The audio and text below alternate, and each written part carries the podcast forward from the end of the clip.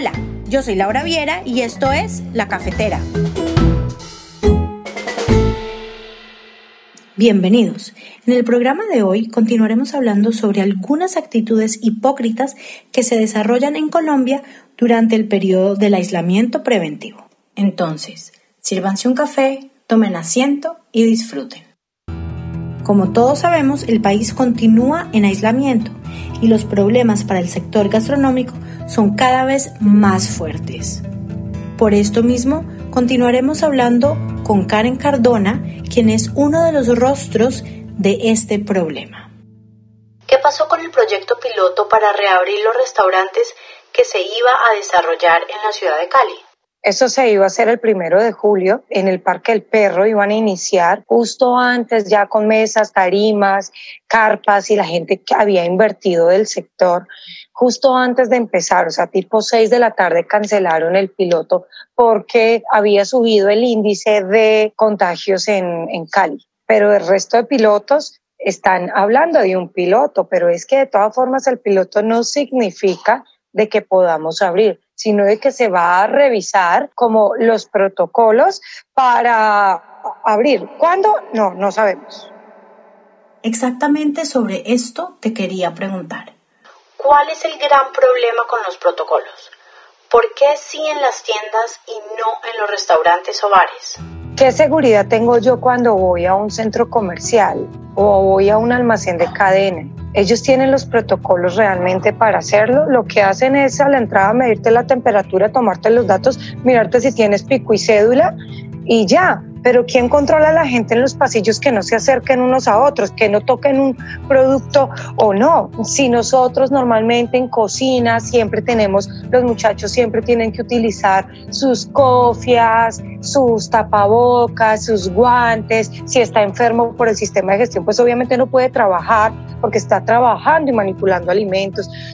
Somos regulados, tenemos que estar fumigando constantemente. O sea, son muchas cosas que nosotros siempre tenemos que aplicar. O sea, ¿ustedes podrían abrir las puertas y aplicar las medidas de control?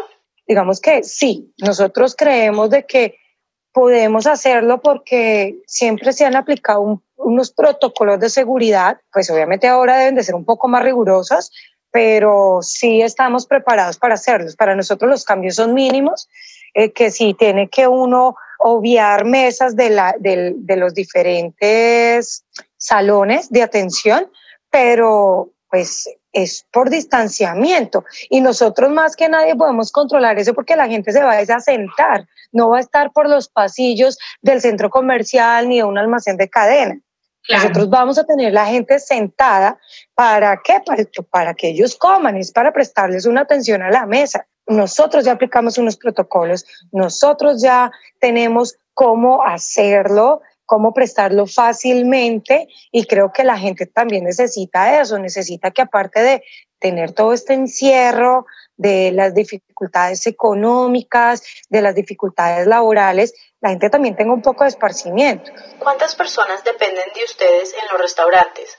ya sean empleados, trabajos formales o informales. Nosotros en febrero teníamos 42 empleados formales, y como turneros que van los fines de semana no más, unos 30 más. Y con los músicos, ponle que eran más o menos entre 80 y 90 personas que estaban, digamos, dependientes económicamente de nosotros. En este momentico nosotros estamos trabajando y tenemos contratadas cinco personas. Todo el resto del personal está o con contrato suspendido o ya me renunciaron o me ha tocado liquidarlos. Esa es la cruda realidad. De 80 personas estamos trabajando más o menos 5 personas. ¿Ustedes se han agrupado como restaurantes y bares en Cali para poder pedir ayuda? Sí, claro, hay varias asociaciones, está CODRES, está COES, está Restaurantes Unidos, digamos que todos estamos luchando por el mismo bien común. Se ha logrado que a los muchachos, a los meseros les den mercados, les den, eh, digamos que tipos de apoyos, diferentes apoyos, porque de verdad son personas que no tienen nada, hay muchos que están pasando dificultades de verdad bastante graves económicamente. Una de las niñas que trabajaba con nosotros como turnera, los fines de semana la niña trató de quitarse la vida, están cuidados intensivos, así están todos. No sé quién creó la campaña de que si tenían alguna necesidad las personas, como no podían salir, entonces pusieron un trapito rojo en las puertas para que el gobierno y las personas supieran de que estaban teniendo una necesidad y les pudieran llevar ayuda. En este momentico nosotros estamos en esa situación y necesitamos ayuda, necesitamos reabrir. Muchas personas dependen de, de estos trabajos, muchas personas, como te decía, están en una situación difícil. Es el llamado del trapito rojo a que nos ayude el gobierno, a que nosotros podemos reabrir nuestras puertas y ser responsables, porque esto es un tema de responsabilidad, como lo dicen todos los médicos y todo. Esto es un tema para largo, es un tema que va, tenemos que aprender a vivir con el virus. Entonces, creo que es un tema de responsabilidad propia, de que si yo voy a salir, me voy a cuidar.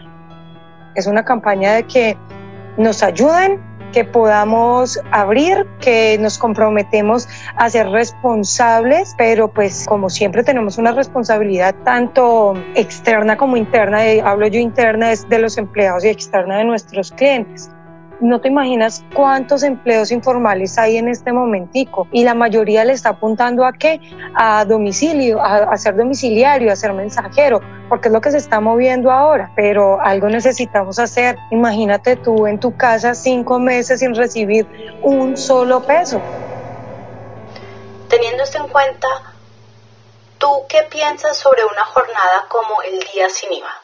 ¿Qué falló?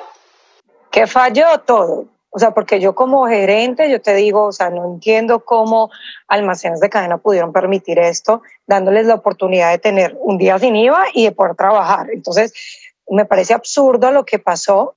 E, eran kilómetros de, de, de fila. A lo que hablo yo de la responsabilidad es exactamente eso. Gente que no se cuidó, no tuvo responsabilidad propia para cuidarse del tema del, del, virus. Yo le he hecho la culpa completamente al día sin IVA, que hayan cancelado los pilotos, el piloto del día eh, del Parque del Perro.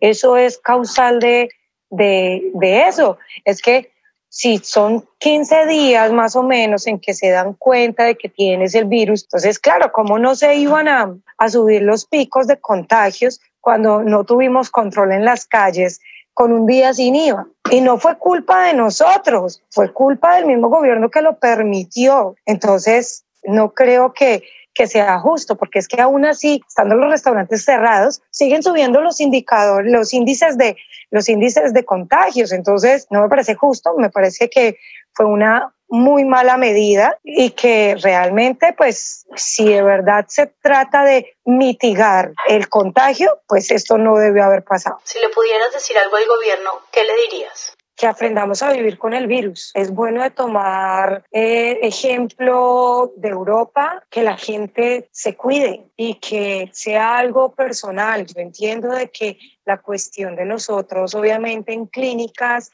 es complicada. Nos va a matar el encierro y nos va a matar ese el hambre.